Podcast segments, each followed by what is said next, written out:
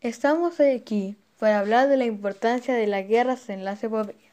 Como todos ya saben, la epopeya es uno de los subgéneros literarios más antiguos dentro del más general de la época narrativa. Es un relato épico, escrito la mayor parte de las veces en verso largo o prosa. Consiste en la narración exenta de acciones trascendentales dignas de la memoria para un pueblo, en torno a la figura de un héroe que representa sus virtudes. Al inicio eran, eran tradiciones políticas orales que transmitían a la audiencia y se reproducía por medios orales con características lingüísticas.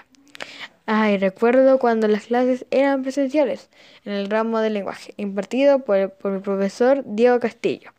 Nos acercó al mundo de las epopeyas. No eran solo guerras, sino una descripción como la antigua sociedad estaba dominada por nobles guerreros, sacerdotes y, también estaban los elementos fantásticos o dioses. Sus argumentos describen viajes maravillosos, contiendas bélicas, sueños proféticos y viajes al inframundo.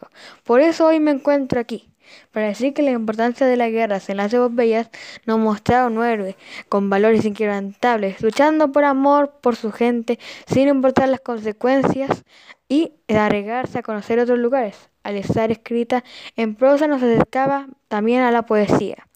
Esas guerras en la actualidad han desaparecido. Sin embargo, me enseñaron que los sueños no tienen límites al describir nuestro mundo y asistir con lo que queremos correcto. Bueno, para ir ya despidiéndome, agradezco su participación.